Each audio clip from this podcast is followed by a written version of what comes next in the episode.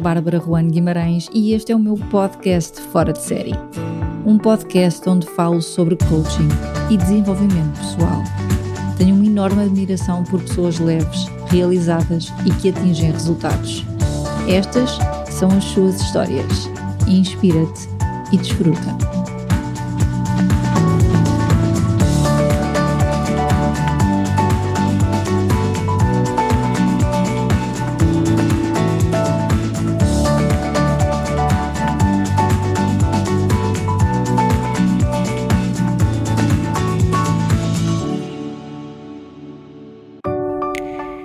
É coach vocal.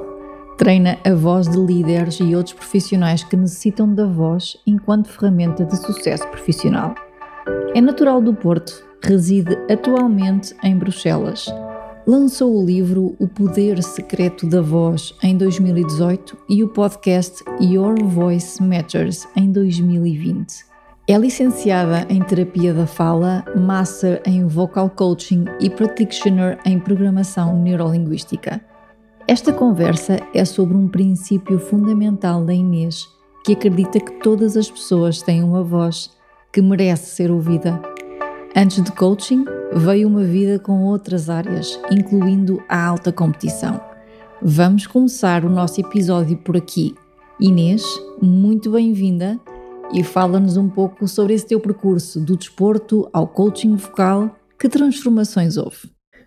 Olá, Bárbara. Em primeiro lugar, obrigada por, eh, pelo convite para estar aqui e, e, conversar, estar à conversa contigo sobre este, este tema. Olha, um, o, o, o, coaching, a forma como eu cheguei ao coaching vocal, uh, em primeiro lugar, uh, fui, uh, enfim, sempre fui, pratiquei desporto durante toda a minha vida, mencionaste isso. Fui jogadora de basquete desde, desde pequenina, desde os 7 anos até os 21. E, e por isso cresci muito com o facto de termos que ser treinados para desenvolver competências. Uh, tive muitos treinadores, tive, joguei, uh, joguei sempre no mesmo clube, mas em muitas equipas, porque treinei e joguei também na seleção distrital e, e nacional, e por isso para mim é muito natural o conceito de coaching, o conceito de ter alguém que vê de fora naquele caso que nos faz perguntas, mas também que nos dá muitas direções, e eu cresci muito com o conceito de, de equipa, de, de, ter um coach, ter um treinador, a da questão do, do superar, não é? De termos objetivos, de nos superarmos todos os dias. E, portanto, quando uh, depois de acabar terapia da fala me deparei com o mundo do coaching, foi muito natural começar a ver que havia competências que eu trazia do desporto e que se cruzavam muito com a área do desenvolvimento pessoal também. E depois se cruzavam com a área da voz. Então foi aí que começou a nascer a, a magia, que eu chamo o coaching vocal, que no fundo é uma junção de várias áreas, uhum. acima de tudo. Uh, hoje em dia ainda praticas desporto? Pratico desporto não federado, uhum. pratico desporto, vou ao ginásio, faço, uh, ando de bicicleta uhum. uh, imenso uhum. uh, e corrida, mas não faço, faço yoga também, mas não faço desporto como federada, nem, nem sequer de momento pertenço a nenhuma equipa, foi algo que deixei quando comecei a trabalhar, deixei o desporto profissional, uhum. digamos assim, e, e, a partir daí comecei só a fazer algo mais, mais freestyle. Mas sim, gosto muito de desporto e continuo a praticar. Faz muito bem a parte mental uhum. uh, e ao nosso bem-estar. Mudaste para Bruxelas, falaste aí das bicicletas e mudaste para Bruxelas, não é? Holanda, Bruxelas, as bicicletas estão muito enraizadas nessas culturas. Completamente. Não é? E mudaste por razões profissionais ou a mudança fez com que mudasses uh, as tuas questões profissionais? Sim, olha, foi uma mudança pessoal. Uh, na verdade, foi o meu namorado que teve uma oportunidade cá uhum. e ele uh, concorreu para este trabalho ainda antes de me conhecer. E, portanto, depois tivemos aquela questão de: olha, eu talvez tenha que ir para, para Bruxelas, como é que fazemos, não é? E eu disse: olha, se tu fores, não é? Se ficares, eu vou contigo. E na altura eu estava já uh, com alguma vontade de começar a trabalhar por, uh, por minha conta. Eu trabalhava para uma empresa de media training, de apresentações, falar em público. Adorava uh, esse trabalho, gosto muito dessa empresa, mas já senti alguma necessidade de ter aqui um voo mais a solo. E, portanto, esta mudança para Bruxelas, motivada um, pela, pela minha parte pessoal, porque ele de facto conseguiu este trabalho, este projeto de cinco anos, veio também abrir um pouco a minha, a minha vontade de trabalhar por conta própria e de estar a 100% com o coaching vocal, porque eu era, no fundo, treinadora de comunicação noutras áreas, ou seja, comunicar com influência, falar em público, questões ligadas a storytelling, e portanto eu, eu tinha esta parte da voz uh, em part-time, digamos assim, ou dentro da empresa e fora da empresa, mas eu queria que fosse um, full-time. Uhum. Portanto, passar para Bruxelas foi assim uma transformação, foi maravilhoso, porque comecei a fazer isso a tempo inteiro e também da parte do ponto de vista de qualidade de vida, o facto de ser uma cidade que de facto dá para andar de bicicleta é muito giro porque vê-se que as pessoas levam, por exemplo, os filhos à escola de bicicleta, têm as cadeirinhas na, na própria bicicleta, é uma coisa que não se vê muito em Portugal, muito menos em Lisboa, esta prática de andar de bicicleta, de, de, estar na natureza, de ir para os parques. Nós não temos tanto isso em Portugal. Uhum. Temos outra forma, temos a praia, uhum. não é? Uhum. Eles cá não têm uhum. praia mas uh, foi uma mudança assim de vida muito muito interessante e que estou a gostar. Ainda estou a meio da experiência, digamos assim, mas estou a gostar muito. Essas diferenças tiveram influência na tua abordagem do coaching do treino vocal? Sim, olha, uh, primeiro quando vim para Bruxelas uh, tive consciência que este é um mercado, um, um mercado do coaching vocal que não está nada explorado, está muito pouco explorado mesmo cá, que é a cidade que tem as instituições europeias. Eu achava que eu ia ser mais uma coach vocal aqui nesta, neste, neste, nesta zona, e a verdade é que as pessoas nunca tinham ouvido, muitas pessoas nunca tinham ouvido falar disso, uh, não sabiam que era possível treinar a voz, que era possível ter um coach para a voz, especificamente, e eu achava que sim, que havia já muita, muita oferta, mas tal como em Portugal, existem pessoas que estão ligadas à área do canto e são professores de voz no sentido para cantar e que fazem alguns trabalhos para pessoas que precisam de falar, mas não havia, não há muitas pessoas mesmo especializadas em falar uh, de, com, nas reuniões, nas apresentações, falar em público e ter um treinador de voz para isso. Portanto, cá em Bruxelas foi sem dúvida uma, uma descoberta de saber que havia tanto mercado para essa área. E, e também porque é, é, incrível como se ouve falar todas as línguas, não é? Nós vamos na rua e eu moro relativamente perto da Comissão Europeia e eu ouço falar línguas completamente diferentes só numa viagem, não é? A pé de 10 minutos, ouço espanhóis, italianos, sei lá, russos, polacos, tem imensa gente e é muito interessante que eu própria tive que começar a dar treinos em inglês, não é? E espanhol também, mas inglês principalmente, e o quanto nós temos que ter sensibilidade para nos adaptarmos às diferenças e às nuances culturais, não é? O que para uns comunicar de uma forma é a forma correta, para outra cultura já pode não ser.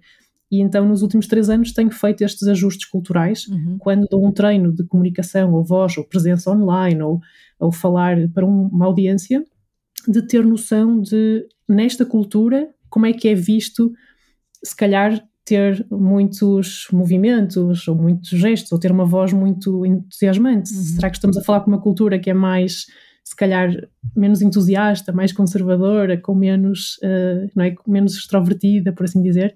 Então tem sido muito giro também ajustar a minha metodologia uhum. a esta parte cultural. Há, há, pontos comuns, Inês. Tu dizes, de facto, ajustas às várias culturas, mas acredito que haja pontos comuns. Existem? Sim, existem pontos, existem pontos comuns, principalmente quando estamos a falar da Europa. Uhum. Há muitos pontos, há muitos pontos em, em, em, concordância. Se já estivermos a falar, se calhar, para um mercado mais dos Estados Unidos, uh, aquilo que os europeus fazem se calhar para eles é, não, isso é muito, tem que ser muito mais expressivo, tem que ser muito mais enfático, tem que ser a voz muito mais, quase muito mais comercial, e nós na Europa temos uma abordagem mais conservadora, mais, tem que ser sério, não é? O líder tem que ser sério, tem que ser credível, tem que ser, uh, não é? A parte da clareza, isso é transversal. Acho que as pessoas, acima de tudo, querem ser vistas como profissionais credíveis, competentes, uh, claros no que estão a dizer, e isso é transversal a qualquer pessoa. É mais no grau de expressividade que nós ajustamos aqui. Por exemplo, quando uh, trabalho com países nórdicos, uh, Finlândia, uh, pessoas da Noruega, da, da Suécia, já, a expressividade já não é vista com tanto. É? Um líder já não tem que gesticular tanto ou fazer, falar com tanto ênfase, é mais contido e é mais aceito culturalmente que assim seja. Uhum. Então eu pergunto sempre, tenho sempre que fazer um bom briefing de o que é que é esperado para aquela cultura, uhum. uh, do ponto de vista de comunicação e voz também. Terapia da fala, coaching vocal. Qual é a diferença? Muitas. Então, a terapia da fala, que é a minha formação de base, é uma. Eu acho que é um mundo fascinante. Para imaginares, a terapia da fala trabalha com uh, bebés recém-nascidos uh, até pessoas idosas, não é? Ou seja, a terapia da fala trata todos os problemas de comunicação humana desde uh, a parte de quando o bebê nasce e não consegue alimentar-se, uh, as dificuldades em, uh, em, na linguagem, na comunicação, ainda mesmo antes da criança entrar para a escola, os adolescentes, a parte da gaguez e depois patologias que são menos conhecidas, digamos assim, mas que nós trabalhamos, o autismo, enfim, surdez, há uma série de tudo o que é problemas e patologias de comunicação, o terapeuta da fala trata.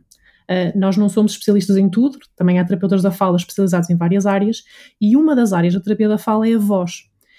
E uh, dentro da voz há a voz cantada e a voz falada. É? A voz cantada é o canto e a voz falada é o falar normal, uh, é por assim dizer. E o terapeuta da fala, ou a terapia da fala, o que faz é tratar problemas de voz, ou seja, aqui estou a ser um pouco redutora, mas já explico.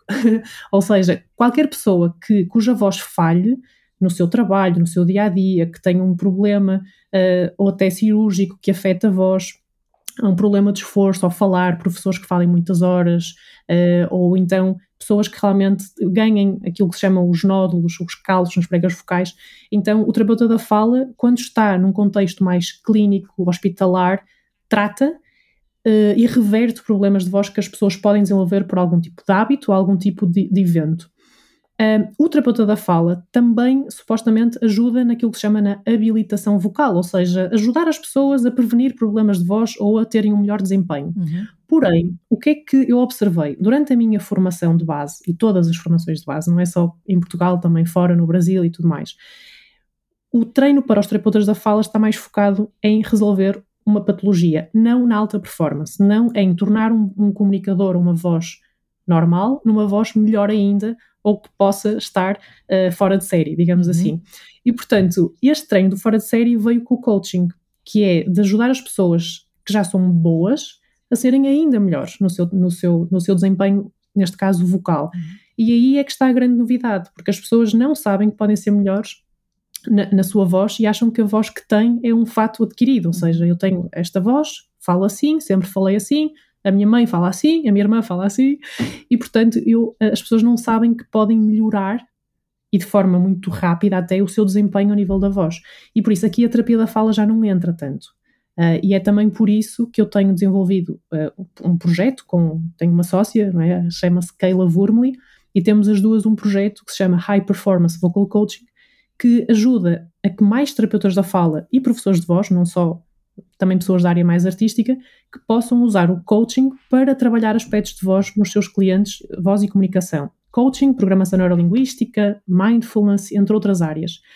Porque quando nós falamos de voz, não estamos só a falar de músculos que não se mexem da forma certa ou da parte mecânica. Estamos a falar de emoções, estamos a falar de crenças, estamos a falar de experiências, de expectativas, de, de, daquilo que a pessoa, da autoimagem, da autoconfiança e, portanto, só técnicas faz este exercício para aquele resultado, numa abordagem muito clínica, nós notávamos que não resultava. E, portanto, tenho com carinho desenvolvido este projeto para certificar pessoas, não é? certificar terapeutas da fala, para os ajudar a chegar a mais uhum. pessoas que não precisam de um tratamento de voz, mas que querem ser melhores na sua comunicação. E, portanto, já vamos na terceira edição desta certificação. A empresa começou há cerca de dois anos e meio e há muito por fazer, porque eu sinto que há muita gente que precisa de ajuda, eu não consigo ajudar toda a gente uhum. e quero treinar pessoas, eu e a minha sócia queremos treinar pessoas para levarem o desenvolvimento pessoal para este nicho de mercado que é a área da voz uh, e não ficar só presa nos consultórios e nos hospitais, uhum. de levarmos esta área da voz para empresas, para o desenvolvimento pessoal e não ficar encerrado no tenho patologia, procuro um terapeuta da fala. Uhum. Não tenho patologia, não posso fazer nada. Uhum. Não, tens um treinador de voz e comunicação okay. ou um coach vocal. Como é que funciona essa tua certificação, Inês? É de quantos dias? Quando é que acontece? Como é que as pessoas se inscrevem? Como é que, onde é que é? É online? É presencial? Fala um bocadinho mais sobre isso. Sim, olha, esta certificação no pré-Covid era presencial. Uhum. Nós fizemos uma edição em Lisboa uh, e, e, participaram terapeutas da fala e professores uh, ligados à área da, da voz, do canto, e depois, com o Covid, passou a ser online e vamos manter no formato, no formato online, para já. Presencial será só congressos, eventos, uh, coisas mais uh, específicas. E para já, esta certificação tem 60 horas, portanto é bastante. Passamos, no fundo, por várias questões que os terapeutas da fala não estão de todo habituados o coaching, a, programa, a programação neurolinguística uh, e temos, um, ehm, cruzamos tudo isto para ajudarmos pessoas a falarem melhor em público. Uhum. Ou seja, como é que usas estas ferramentas, como é que usas perguntas poderosas para, como é que traças objetivos, como é que ajudas as pessoas a eliminar crenças ou a diminuir o medo de falar em público, o nervosismo, todas essas questões que a terapia da fala não nos dá. Uhum. Então nós focamos nessas áreas mais, digamos, alternativas e, e por isso é muito giro ver a reação dos terapeutas da fala, pensar: ah, eu não sabia que podia fazer isto, uhum. mas isto não é psicologia, mas isto, sabes? Isto não é de um psicólogo. E se calhar alguém que, sabes, Bárbara, que tenha medo de falar em público um, e que já tenha tentado várias coisas, não é? nomeadamente psicologia, hipnose, acho que o que ela precisa é uma mistura de treino, as técnicas certas, conhecer melhor a voz, usar melhor a voz ter alguns exercícios e técnicas e estratégias que de coaching e de PNL que ajudem, não é, a, a se calhar a ter uma programação um bocadinho diferente perante aquele contexto, uhum. mas acho que aqui nós damos esta, damos esta resposta de uma forma muito completa, que se calhar um psicólogo sem técnicas de voz e comunicação não consegue, ou um terapeuta da fala sem técnicas de desenvolvimento pessoal não consegue. Então, tu daí integras... ter esta área, sim, esta área, exatamente. Eu faço isto também com os meus clientes e no fundo vou experimentando eu, eu gosto de passar por tudo o que eu ensino aos meus clientes, ou seja, uh, todas as técnicas, todas as ferramentas que eu utilizo, eu não, não utilizo de um ponto de vista teórico. Uhum. Uh, eu experimento em mim, experimentei em mim, uh, vi, vivenciei-as, tirei o melhor e o pior, e, e, depois é que aplico, não é, com os meus clientes. Uhum. se eu peço alguém para falar em público, eu já, eu uhum. falo em público, uhum. eu sei o nervosismo que é de falar em público, sei o que é estar uh, perante milhares de pessoas ou centenas de pessoas ou poucas pessoas, mas se calhar aquelas que são muito importantes e nós queremos uhum. uh, falar muito bem. Então eu gosto de passar por tudo aquilo que um cliente passa, sentir na pele e que técnicas, estratégias ou exercícios é que podem ajudar neste caso. Uhum. E depois transpor isto para o cliente. Quando tu falas em crenças, eu estou a fazer uma associação àquilo que eu trabalho, falas em crenças, imagino eu, relacionadas também com a voz, do género, eu não consigo falar em público, ou a minha voz não é suficientemente bem colocada. É este tipo de crenças. O que, é, como é que tu trabalhas estas crenças na tua área? Sim, são essas crenças. Uh, nós temos muitas crenças ligadas à forma como nos expressamos, uhum. ou seja, uh, a minha voz não é boa, a minha voz não é suficiente, eu nunca consigo, uh, ninguém me ouve, uhum. quando eu tento falar as pessoas interrompem, nunca digo o que eu quero. Tu tens questões ligadas à, à, à voz mesmo física, ou seja, não tenho a projeção necessária para me fazerem ouvir, mas tens questões de eu não sinto que seja ouvida, que às vezes pode não ter nada a ver com nenhum aspecto técnico de voz, tem a ver com eu sentir que não tenho voz no mundo, não tenho espaço no mundo, não consigo impor as minhas ideias. E aqui já estamos a falar mais de questões de assertividade, de saber impor limites, de saber gerir as expectativas dos outros, saber dizer as coisas que para mim são importantes sem sentir que estou a magoar a pessoa com quem estão a falar um, e mais do que aqui do questões de projeção, de expressividade, de, de, ressonância, de coisas mais ligadas do timbre da voz. Então, nós, quando eu falo com um cliente a primeira vez, eu identifico que tipo de crenças é que podem estar a bloquear aquela pessoa. São elas mais físicas ou são mais mentais, são mais psicológicas? E depois ressignificamos essa questão, mas eu tenho pessoas que me dizem Inês, eu nunca fui boa comunicadora, eu sou muito tímida, eu não consigo falar nem abordar as pessoas, e depois vamos desmontamos essas crenças. Normalmente eu começo por aí uh, e isso já já, já, já desbloqueia imensas coisas na voz. Uhum. Quando a pessoa deixa de ter aquela associação de eu sou isto, eu sou aquilo, a minha voz não é suficiente, já quando a pessoa percebe que isso não é verdade, a quantidade de coisas que a pessoa já evolui, já consegue, mesmo sem passar por exercícios de voz, uhum. propriamente ditos. Ok. Quais são as características, Inês, de um líder ou de uma pessoa que comunica bem? Uh, são várias. Okay. Acho que consensualmente um, um, líder que comunique bem, em primeiro lugar, tem que estar preparado. Um, as pessoas confundem muitas vezes o à vontade do improviso com passar uma boa mensagem. Acho que há pessoas que de facto têm a vontade em falar em público, mas não são necessariamente bons comunicadores, no sentido de que não se preparam de forma que a sua mensagem vá passar de forma estratégica, de forma clara e para aquela audiência. Então, falar bem não é o mesmo que comunicar bem, isso é um uhum, ponto. Uhum. Então, um bom líder comunica bem, prepara-se, sabe que tem que se preparar, tem, eh, tendo em conta o público que tem e o efeito que quer ter no público, um, e depois, além de estar preparado, normalmente a comunicação do líder é, deve ser clara, no sentido de colocar apenas a informação que é necessária e não tentar falar de coisas que não estão relacionadas.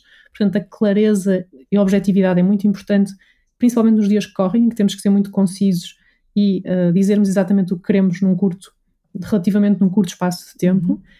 E depois tem que ser expressivo, tem que passar emoções. Não há nada pior que uma mensagem despida de emoção, uhum. em que a pessoa não percebe se isto, é isto, é uma boa notícia, isto é uma má notícia, vamos ser despedidos, uhum. empresas têm uma boa direção. Então, além de o conteúdo de, tem que estar bem organizado e ser estratégico, é também preciso colocar qual é a emoção que eu quero que a minha audiência sinta quando eu comunicar com ela. O que é que eu quero que as pessoas sintam com esta, com esta, com esta eh, apresentação, com esta, com esta comunicação? Porque muitas vezes as pessoas não pensam na emoção, pensam eu tenho este conteúdo, vou dizer isto, tenho estes minutos, etc. Mas não pensam no que é que querem que a voz transmita para a pessoa do lado de lá sentir aquela mensagem e atuar depois em consonância com isso. Uhum. Então há aqui uma componente de expressividade que não pode ser descuidada, não é? Não é, forma, não é o que se diz, é a forma como se diz que tem um total, uh, um total uh, impacto. Portanto, esta parte da clareza, esta parte da expressividade e a parte da empatia, não é? De trazermos, humanizarmos a comunicação não é só números, não é só factos, não é só tabelas e gráficos, é preciso saber contar uma história, é preciso saber contar um episódio da sua vida, é preciso mostrar uh, vulnerabilidade estratégica, e essa parte humana é o que realmente aproxima o líder das pessoas que o ouvem. Uhum. Sim, falaste das histórias e muitas vezes eu ouço isso, as pessoas a dizerem que quando fores fazer uma apresentação, conta uma história, ou é bom começar por uma história. É essa a razão? É para criar empatia, para de alguma forma tens uma ligação emocional com o público.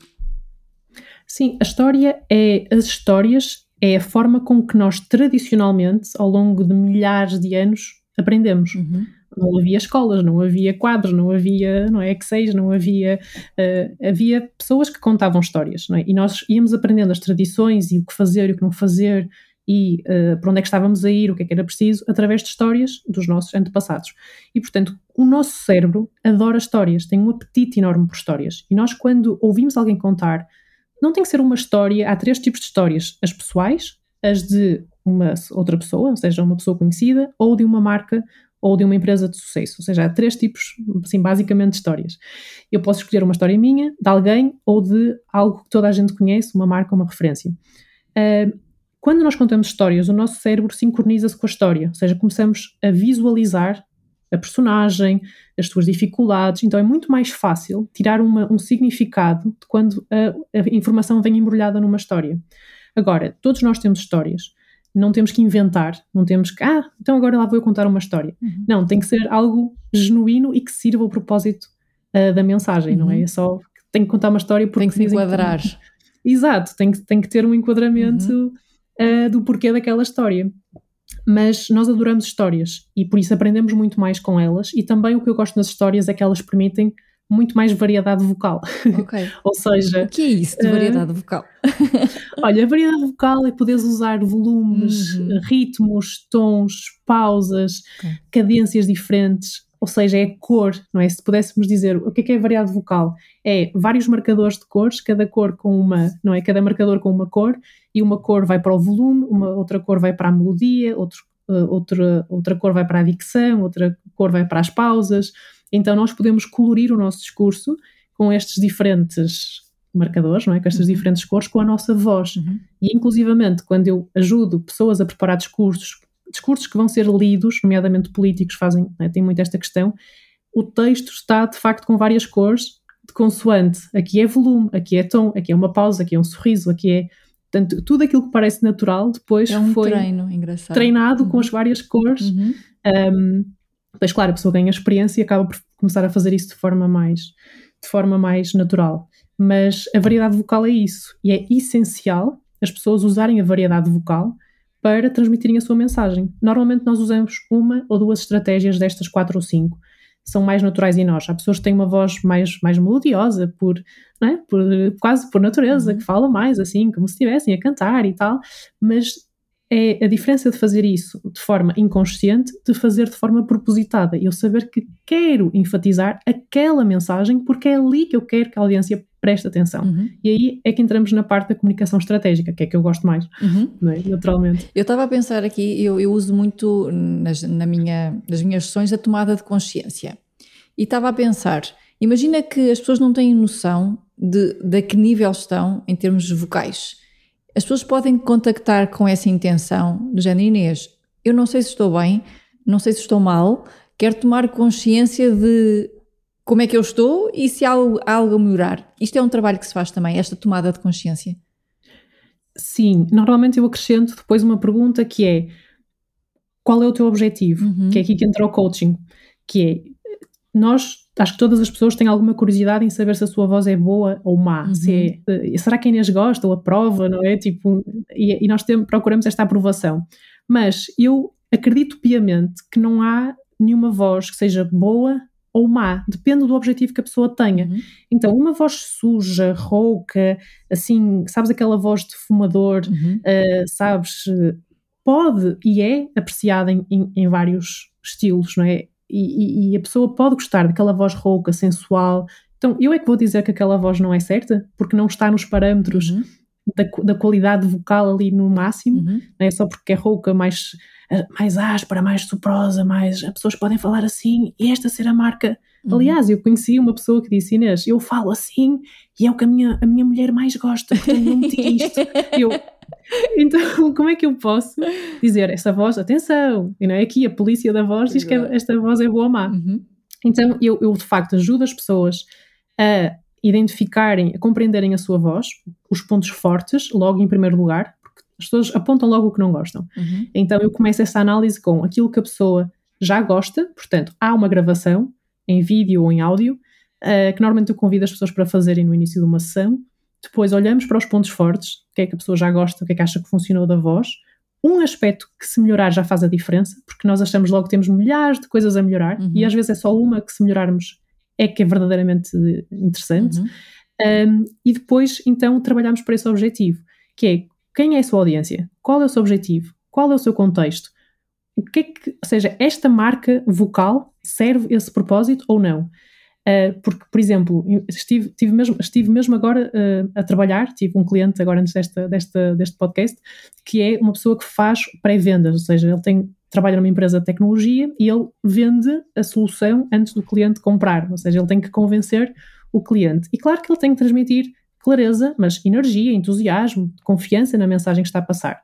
Se ele, como tinha antes, vai com uma voz apagada, baça, é, que não tem vitalidade e vai falar das soluções que tem, o cliente, a dado ponto, vai adormecer e não vai marcar a conversa final para então saber do produto. Então depende qual é o objetivo, uhum. mas se calhar a pessoa pode uh, ter um trabalho em que realmente precise de, por exemplo, imagina fazer um atendimento ao público que tem que ter uma voz mais doce, mais suave, compreensiva e que trabalhe, por exemplo, no atendimento né, de né, uhum. em algum serviço e, uhum. portanto, já não precisa de estar super entusiasmado a falar desta maneira. Uhum. Então, é, eu acompanho sempre, Bárbara, isto de qual é o seu objetivo. E depois é que vemos, vemos se a voz é certa ou errada. Uhum. E não o contrário. Não é uhum. só porque eu gosto de um tipo de voz ou uh, mais ou menos. Eh, as vozes adaptam-se a todos os objetivos, Inês. Estavas a falar, por exemplo, nessa, nessa venda ou atendimento ao público, em que queremos uma voz doce, suave, e de repente tens um cliente que tem uma voz totalmente oposta e que quer, uhum. quer encaixar-se nesse padrão. É possível? Todas as vozes têm esse encaixe? Sim, todas as vozes têm o poder de encaixe okay. de entrar em outros perfis comportamentais. Uhum. É? É? muito interessante que todos nós de acordo com a nossa personalidade, temos uma voz um, mais forte ou mais moderada, mais ritmo ou menos ritmo, com mais tom ou menos tom. Isto está muito intrinsecamente ligado à nossa personalidade. Eu também faço essa análise com o cliente, é? uhum. fazer um diagnóstico comportamental, qual é o seu estilo, ou a sua, a sua cor, ou a sua, não é, uhum. a sua o seu estilo comportamental e normalmente a voz está muito, bate nisso. Quando alguém trabalha com clientes com diferentes estilos, uh, por exemplo, este cliente que eu estava a falar, uh, nós fizemos essa análise do seu estilo e do estilo dos clientes que ele tem, qual é que é o estilo de cliente que perde mais rápido a atenção quando ele fala, e então ele teve que se ajustar e trabalhar a voz dele para uhum. estar de acordo com esse estilo de uhum. pessoas que são mais rápidas, falam mais alto, menos paciência, nananã, e portanto trabalhou nesse aspecto. Agora, qualquer voz pode chegar a outro estilo comportamental. Precisa é de quê? De mais esforço uhum. e de mais consciencialização. Uhum. Não sai de forma natural. Temos que fazer um esforço e pensar, ok, eu para falar com este meu colega de trabalho, para falar com o meu chefe, para falar, eu tenho que ou baixar um pouco o volume, ou aumentar um pouco o volume, ou falar mais rápido, ou falar um pouco mais devagar. E isto chama-se rapport vocal, uhum, não é? Uhum, que é o, o, rapport, da PNL. É o rapport da PNL e do coaching, mas usamos para criar empatia pela voz. Uhum.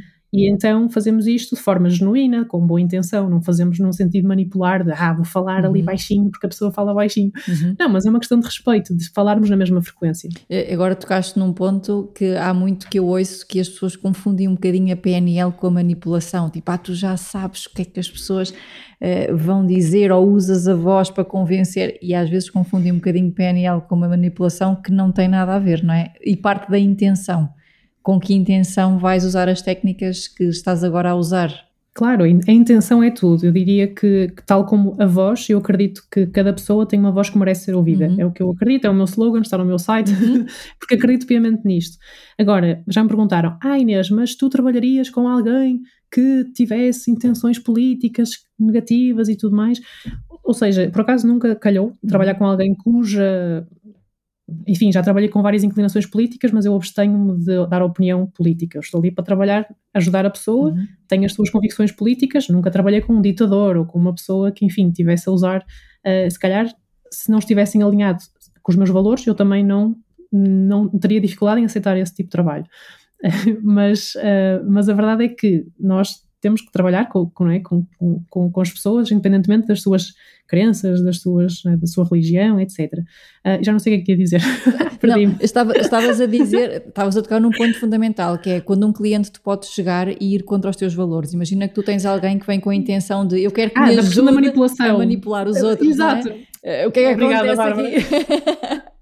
Assim, por que eu estava a falar disto? Era importante. Não, é, é, a manipulação, não é? Sim, é a questão da manipulação, que uh, quando eu noto que não há uma intenção positiva, eu aí faço um trabalho mais de fundo, uh, de perceber qual é a intenção uh, positiva desta, desta, desta comunicação ou desta, do que quer que seja, mas não me cabe a mim julgar de, olha, atenção que isso não está certo ou está errado. Às vezes eu percebo que a pessoa pode querer usar para, para alguma coisa, mas normalmente eu corto uhum. uh, um pouco, corto um pouco uh, por ali, sim, não é? Fica, ali, fica por ali e, e ponho nesse caso os meus, a minha parte, a minha convicção pessoal, mas lá está. Eh, se eu acredito que aquele negócio vai. Eu tenho tido a sorte nos últimos 10 anos em trabalho de trabalhar com coisas interessantíssimas e acho que realmente a pessoa merece ser ouvida e tem, tem que ter a uh, oportunidade de se expressar independentemente do que eu acho que é certo ou errado. Uhum. É porque eu não sei é tudo. Lá está, como diz a PNL, o mapa não é território, portanto eu posso achar que aquilo está, está certo ou está errado e a pessoa ter uma opinião contrária. Uhum. Agora, claro que a voz pode ser usada para manipulação Uh, mas eu acho que a manipulação ela dá conta de si mesma no sentido em que muito rapidamente a pessoa pode ter um resultado de curto prazo, mas não consegue ser respeitado, influenciar verdadeiramente a longo, longo prazo. prazo. Ou seja, a manipulação uh, tem um prazo de validade de iogurte, uhum. seja muito curta. Sim. Eu posso usar algo para manipular, mas não é um comportamento sustentável. Uhum. E portanto, eu não apoio, esse, não apoio nem, nem, nem reitero esse comportamento e também acho que mesmo que a pessoa queira fazer o o que quiser, ela vai ter o feedback do, do, do mundo à sua volta, sim. não é? Quando faz isso. E portanto, aí já não me cabe a mim dizer: olha, atenção, não sim. pode usar a voz sim. para Sim. dar a volta à sua mulher ou dar. Sim, eu entendo. Quais são as principais preocupações das pessoas que, que entram em contato contigo, Inês? Como é que as eu podes acho, ajudar? Acho que, sim, eu, eu acho que no, no, nível em que eu trabalho, no sentido em que já, já são pessoas que são líderes, têm a sua própria uh, equipa ou trabalham numa função com alta visibilidade numa organização ou têm o seu próprio negócio, porque também tem a vertente mais de empreendedores que queiram ter, ter querem ter uma presença junto, é? ou nas redes sociais ou mesmo com os seus clientes. Um, a principal preocupação aqui acho que é a credibilidade, ou seja, as pessoas com quem eu trabalho já são muito boas no que fazem, têm um expertise já muito grande. Às vezes o que acontece é que a voz não está alinhada com o nível do quão boa a pessoa é e, portanto, não transmite a credibilidade que ela já tem. Então, é, é não é a pessoa de repente parecer muito mais competente do que é, mas ela já é muito competente, só que a voz não está a acompanhar essa, essa imagem. Então o que eu faço é alinhar a imagem vocal à experiência, à idade, ao género da pessoa. E quando eu digo idade e género, é há pessoas cuja voz parece que elas são muito mais novas, o que não as ajuda em termos de credibilidade, um, ou que têm a voz muito mais, mais fina, ou mais girly, mais, mais de menina. Então tem muitas mulheres a querer ter uma voz mais madura, tal como a idade que têm, uhum. e não ter uma voz com menos, se calhar, 10 ou 20 anos, porque isso prejudica-as do ponto de vista de imagem. Então, se for na política, sem qualquer, sem qualquer dúvida, que é, um, que é algo que prejudica muito pessoas que pareçam mais novas do que são. Uh, nós associamos a, a, voz madura a competência, a credibilidade, a experiência. E, portanto, esta parte da credibilidade, da maturidade, do transmitir uma mensagem confiante, que a voz não falhe, não tenha falhas ali pelo meio, uh, uma voz com vitalidade, que não, não perca energia ao fim de um dia. É? A pessoa que tem várias reuniões, eu sei a frustração de, de um diretor com que trabalho de se eu tiver várias reuniões num dia, na última, nas últimas reuniões eu já não consigo falar sequer, já não consigo ser ouvido, ou seja, a minha opinião perde força, literalmente porque eu não consigo mais falar numa sala com muitas pessoas. Uhum. Portanto, isto é importante uh, porque a voz está muito ligada ao nosso reconhecimento, ao nosso prestígio, à credibilidade, e isso são coisas que importam num líder, uhum. uh, de ser visto e reconhecido como tal, uhum. é? como, como, competente e como uma pessoa inspiradora que pode ser e que é. Uma pessoa que queira usar muito a voz ou que dependa da voz, a que é que deve dar atenção, Inês? O que é que deve cuidar? Um, deve ter consciência de quê no seu dia a dia para que possa preservar esse, esse dom? Sim, de, de várias coisas. Em primeiro lugar, todas as pessoas que usam a voz para fins profissionais, ou seja, não, não se num nível até médio de exigência. Estou, estou a falar num nível em que faço apresentações para clientes, para investidores, para equipas e as pessoas dependem do que eu digo para não é, fazerem o seu trabalho. Isto é, é num nível em que a exigência já é, já é bastante alta. Neste nível é importante que as pessoas conheçam a sua voz, ou seja, saibam quais são seus, as suas forças e qual é que pode ser a sua ameaça ou o seu ponto fraco, para poderem ter um plano, um backup para contrariar o ponto fraco. Uhum. Então, conhecer a voz, uh, saberem o que já fazem bem e o que podem não estar a fazer tão bem é essencial. É a primeira, primeira parte. Em segundo lugar, é preciso visualizar o que é que eu quero em vez disto no futuro, que é se eu sinto que tenho este ponto fraco, o que é que eu quero em vez disto? Que é aqui que entra, entra o coaching, também. Uhum. Exatamente.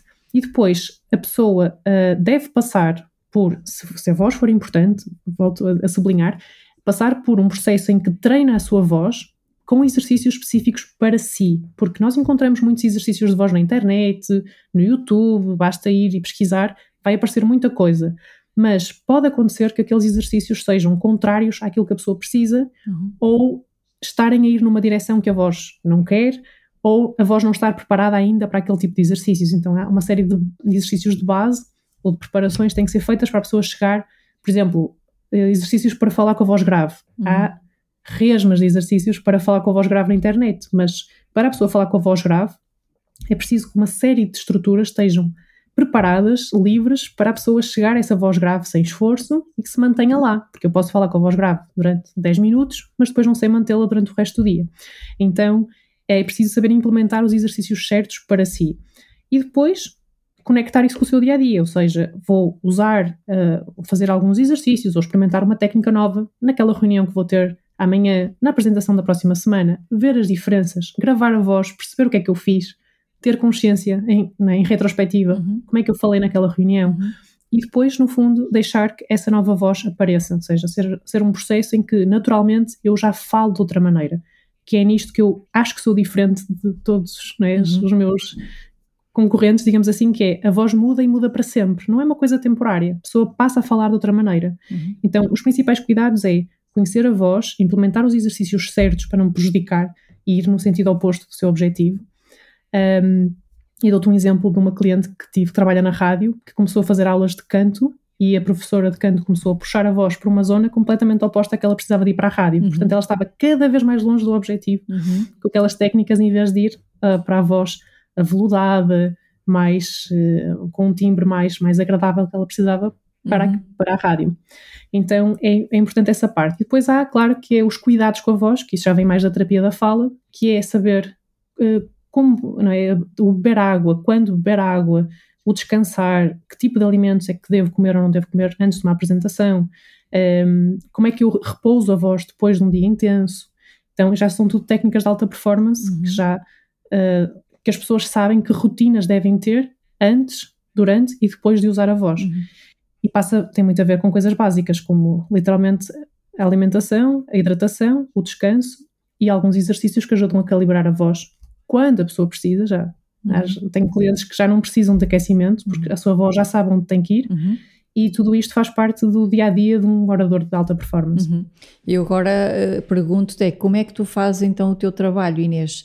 Há, há coaches que eu conheço, por exemplo, que fazem sessões isoladas. Eu trabalho com programas normalmente de três meses, porque há, uhum. há todo um processo a fazer, não é? Como é que, como é que tu funcionas, Inês?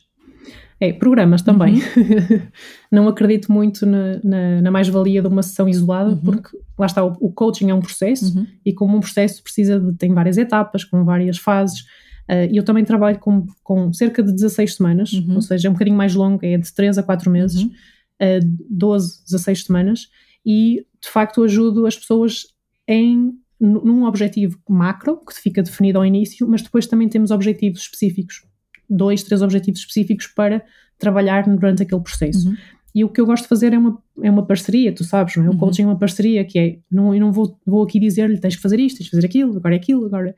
Mas é, olha, esta é a minha sugestão, isto é o que me parece que vai estar de acordo com os seus objetivos. Concorda? Vamos começar por aqui? Ok se em algum momento eu sentir que a pessoa precisa de outra coisa, ou a pessoa sentir que quer ir mais rápido, mais devagar, que os objetivos mudaram, mudou de trabalho, mudou de vida, mudou de qualquer coisa, então há sempre a flexibilidade de ajuste. Mas sim, é um processo, e é um processo que ao fim de. Às vezes na, na primeira ação já há uma diferença brutal e a pessoa já nota uma melhoria imensa. Há pessoas que precisam de duas, três sessões, depende dos objetivos e dos casos. Uhum. Mas uh, eu gosto que os meus clientes tenham resultados logo após a primeira sessão uhum. e não fiquem à espera de três meses para conseguir Sim. ver se alguma coisa resultou. Uhum. Isso acho que ninguém se sente motivado num processo Sim, desse, desse género. Nisso somos parecidas. Eu, eu não sei se acontece com o coaching focal, mas nas minhas sessões há tarefas a fazer que sim, são sugeridas, sim. ou é uma cocriação de tarefas na sessão, que é para na sessão seguinte nós uh, observarmos o resultado, ver o que é que funcionou, o que é que não funcionou, o que é que há a mudar. O coaching vocal também tem isso, tem, tem exercícios, as pessoas vão para casa e é como ir ao ginásio, há que fazer exercícios?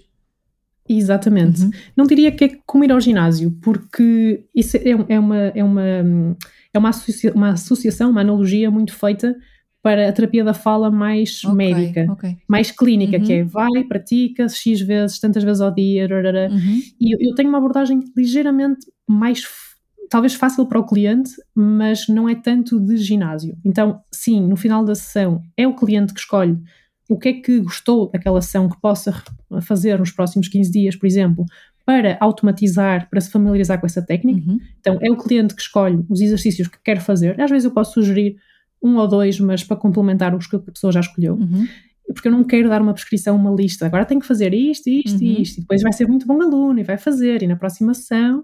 Não, a pessoa tem a responsabilidade, ela é que quer, é a pessoa principal interessada em querer melhorar. E portanto já tem as ferramentas, agora a magia acontece quando a pessoa faz essas tarefas.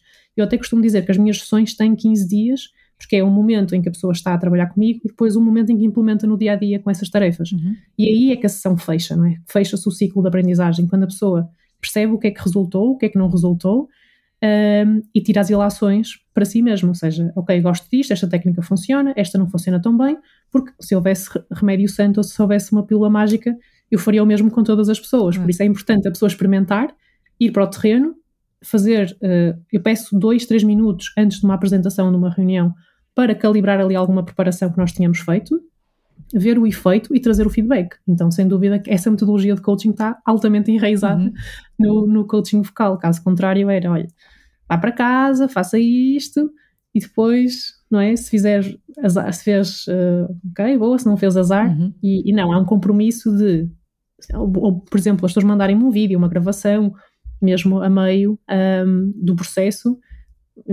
Essa é, é uma das tarefas, muitas vezes, a pessoa gravar um vídeo, gravar um áudio no WhatsApp, ou gravar o que quer que seja, e enviar um resultado uhum. para também poder ir avaliando como é que as coisas estão a ir. Tu tens uma metodologia muito própria, Inês. O que é que já sabes hoje que funciona sabendo que cada caso é um caso, na tua metodologia, o que é que já sabes que funciona? Olha, tem que ser. Eu, uh, como eu sou uh, utilizadora das minhas técnicas, por assim dizer, não sei, também sou de facto ocupada, tenho pouco tempo entre reuniões, eu sei que o que eu tenho que sugerir tem que ser altamente simples e intuitivo para a pessoa aplicar e fazer. Simples não significa que seja simplista. Para uma coisa ser simples, tem muitas horas de estudo para trás para aquilo ser simples para o cliente exigiu do meu, do meu lado muito pensamento, muito que, é, que, é, que vai resultar, o que é que não vai, o que é que esta pessoa precisa, onde é que, em que ponto é que ela está. Há um, todo um jogo de xadrez por, por trás não é, de, um, de, um, processo de coaching vocal, quais são as peças que precisam de ser mexidas para a pessoa chegar lá mais rápido, mas um, o que eu sei que não resulta é rotinas muito pesadas, ou seja, a pessoa não tem não, não pode depender, na minha metodologia, eu sei que há colegas que trabalham de forma diferente, de exercícios de aquecimento vocal para que a voz performe da forma como tem que estar. O que eu faço é, vou ajudando a moldar a voz para que ela vá ganhando competências passo a passo e vá melhorando exponencialmente passo a passo para quando ela chega ao fim do processo já não precisar de praticamente nenhum exercício que fez durante o processo. Uhum. Ou seja, a voz foi se adaptando a uma, um novo nível mais eficiente com uma melhor uh, performance, digamos assim.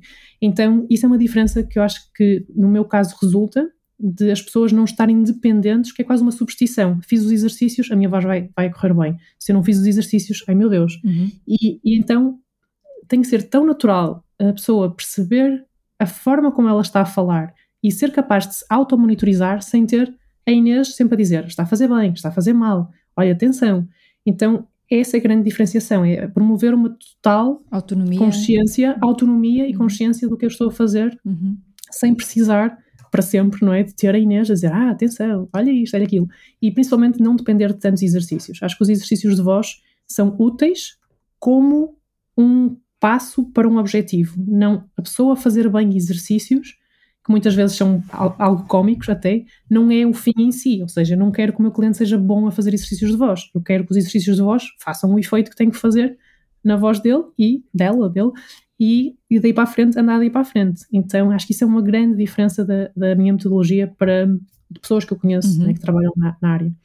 A Inês Moura, que objetivos é que ainda tem? O que há ainda para fazer no futuro? Ah, tanta coisa. queres, mesmo, queres mesmo ir por aí? Duas coisas. Olha, Os próximos dois anos, uh, duas ah, coisas. Hum, boa pergunta. Uh, voltando àquele, voltando a, a, ou seja, eu, eu tenho duas grandes necessidades uhum. e tem a ver também com as necessidades humanas que nós temos, mas eu tenho este, este foco que é crescimento, crescimento. e contribuição. Uhum. Na área da contribuição, aquilo que eu sinto que posso mudar mais a forma como se trabalha voz uh, no nosso país, não é? em Portugal, e não só, também espero, espero chegar ao Brasil com, com a ajuda da minha sócia que é brasileira, a Keila Wurmley, mas é mudarmos o paradigma do, da questão do treino de voz e treino da comunicação. Ou seja, o meu objetivo aos próximos dois anos é que mais terapeutas da fala, professores de voz, estejam capacitados com as técnicas que nós conhecemos de coaching, de desenvolvimento pessoal e que as tragam para os seus processos com os seus clientes, para que eu consiga ter impacto não em, sei lá, uma centena ou duas centenas de clientes por ano, mas que eu sinta que, pela, pelo uso da minha metodologia, milhares de pessoas estão a usar uh, estas ferramentas e que poss possam ajudar muito mais pessoas para além daquilo que eu tenho capacidade em ajudar, porque eu sou só uma, tenho o meu tempo limitado, trabalho com poucos clientes e, portanto, eu quero que mais pessoas usufruam da minha, da minha metodologia e que possam ajudar pessoas que eu nunca conseguiria ajudar se não fosse dessa forma. Então, esse é o meu número um de contribuição de. Às vezes as pessoas perguntam, mas porquê é que tu dás a tua metodologia dessa forma? Porquê é que tu ensinas as pessoas a fazer coisas como tu fazes? E eu disse, eu não estou a, a, aqui para guardar as coisas boas numa caixinha, eu quero que mais gente usufrua uhum. e, portanto, faço com, com muito bom grado.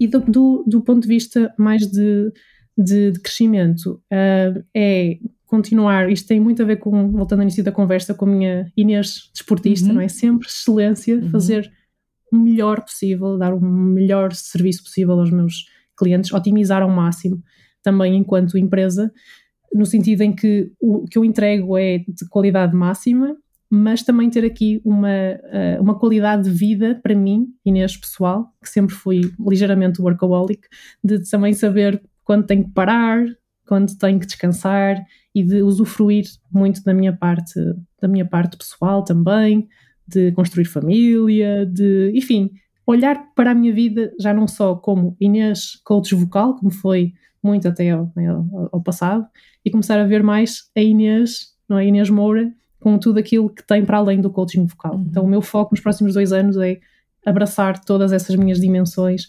hobbies, uh, interesses e gostos para além do coaching vocal que na verdade me fazem melhor pessoa e que também no final vão contribuir para esse produto final. Eu agora estava aqui com a vontade de perguntar assim: como é que vais fazer isto? Mas não vou perguntar porque estamos quase, quase no fim. e tenho mais duas perguntas para ti, Inês. Uh, uma era, em termos de voz, Inês, qual foi o melhor conselho que já te deram? Hum. Boa pergunta. Eu lembro-me claramente uh, ou seja, este conselho está muito intrinsecamente ligado à minha voz natural. Ou uhum. seja, eu também tenho, tinha uma voz habitual e eu passei por uma série de, faço regularmente treinos de voz para mim, aprendo com outros professores e portanto quase o, o train the trainer uh, e, e foi mesmo interessante de descobrir o momento em que eu descobri a minha voz natural, o timbre, não é o que eu estou a falar agora, o timbre, uh, a minha voz, foi mesmo tipo, ah, é tão fácil. Então, uh, o, o, acho que aqui o conselho é tirar todos os preconceitos e o que eu acho que a minha voz devia ser e abraçar exatamente a voz como ela é, uhum. na sua pureza, na sua essência. Então, quando eu despi a minha voz de todas as coisas que eu achava que tinha que ter e deixei-a estar neutra, tipo, ah, ela afinal. É mais fácil, é mais simples. É mais, é mais simples. Então, é um conselho, recebi vários conselhos ligados à simplicidade. Uhum. Não é, lá está, é o contrário do ginásio. Vai, força, vai, força, tens que fazer muita força. A voz tem que ter muito treino, muita força, muito, muito esforço. É exatamente o contrário. É tirar esforço, tirar preconceitos, tirar coisas que não interessam e deixá-la ficar como o diamante, não é? Uhum. Estamos ali aquilo que ela é. Isso foi o melhor conselho que eu recebi e é a metodologia que eu sigo, é tirar, tirar, tirar, tirar, tirar, tirar, até aparecer, emergir a voz que já lá está em todas as pessoas, mas que não está ainda a descoberto. E portanto, essa foi, para mim, não foi um conselho, foi um processo que eu uhum. passei, uhum. talvez desde 2016 até agora. Portanto, não é assim, ou seja, eu acabei o curso há 10 anos, mas só há verdadeiramente 5 é que eu considero assim, ok, sei que estou a trabalhar de forma diferente uhum. em Portugal e que uhum. ninguém está a fazer isto, uh, e foi este conselho da simplicidade. Uhum. Uh, é algo que se chama simplex, simplexidade, que é simples e complexo ao mesmo tempo. Okay. Mas faz-me todo o sentido, sim. É, é, descascar, não é? Descascar até ficar sim, o que é sim, essencial. Sim. Exatamente. Inês, muito obrigada. Estamos mesmo a terminar e deixo-te a última pergunta. Alguns dos nossos ouvintes já sabem qual é. é o podcast chama-se Fora de Série. E a minha pergunta para ti é quem é que é Inês fora de série? Olha, uh, aqui Inês fora de série. Quando, quando eu consigo, uh, ou seja, acho que eu no meu melhor, digamos assim, é quando estou leve, quando uh, tenho esta avidez por saber tudo, ler um pouco de tudo, interessar-me por áreas que não tenho, não lembram ao Menino Jesus, mas que pensar e fico ali a magicar, então eu, a Inês Fora de Série é uma, é uma Inês criadora, uma Inês que junta várias peças, várias coisas, vários conceitos, várias ideias e as mistura de uma forma muito pessoal, muito própria e fica a pensar sobre elas e fica ali tipo quase a fazer um puzzle. Então a Inês Fora de Série acho que tem esta seriedade de querer, não é, a parte profissional e de oferecer o melhor, mas também tem a, a leveza de criança de ok, deixa-me lá brincar com isto. Olha, isso não funcionar. Olha, isso isto funcionar. Olha, já não quero brincar mais com isto. Agora quero brincar. Então é, é, é uma Inês que não se agarra muito ao passado e àquilo que resultou até ontem e que tem muitos olhos no futuro do que é que ainda está para vir e o que é que eu posso fazer de melhor com a minha vida e com a vida dos outros. Então acho que esta é a Inês fora de série. Inês, muito obrigada, muito obrigada mesmo. Um beijinho muito grande para ti e muito obrigada. sucesso. Não, obrigada, não, não vou terminar já. Queria só mais uma pergunta. É, Ah, quem, ok. quiser, quem quiser contactar-te, como é que entra em contacto contigo? Olha, eh, através do meu site, eh, que é www.voicepowerleadership.com, mas o mais fácil é mesmo pelo LinkedIn. Se Ok. pesquisarem Inês Moura, coach vocal, eh, aparece. Ok. Eh, Executive Vocal Coach. Uhum. Neste caso, aparece imediatamente o meu perfil, portanto, entrem em contacto, uh, façam um pedido de conexão e vamos iniciar uma conversa. Se acharem que, de alguma maneira, eu posso ajudar em algum desafio de comunicação ou simplesmente para trocar ideias, uh, oportunidades, acho que é ótimo. Portanto, para mim, LinkedIn ou através do site que tem um formulário de contacto Uhum. uh, lá, portanto, você pode mandar uma mensagem pelo site também. Ou até marcar já uma conversa comigo no site, tem essa possibilidade de chegar lá e marcar uma meia horinha para conversarmos. Inês, muito obrigada e um beijinho muito grande. Um beijinho, obrigada Bárbara, bom trabalho.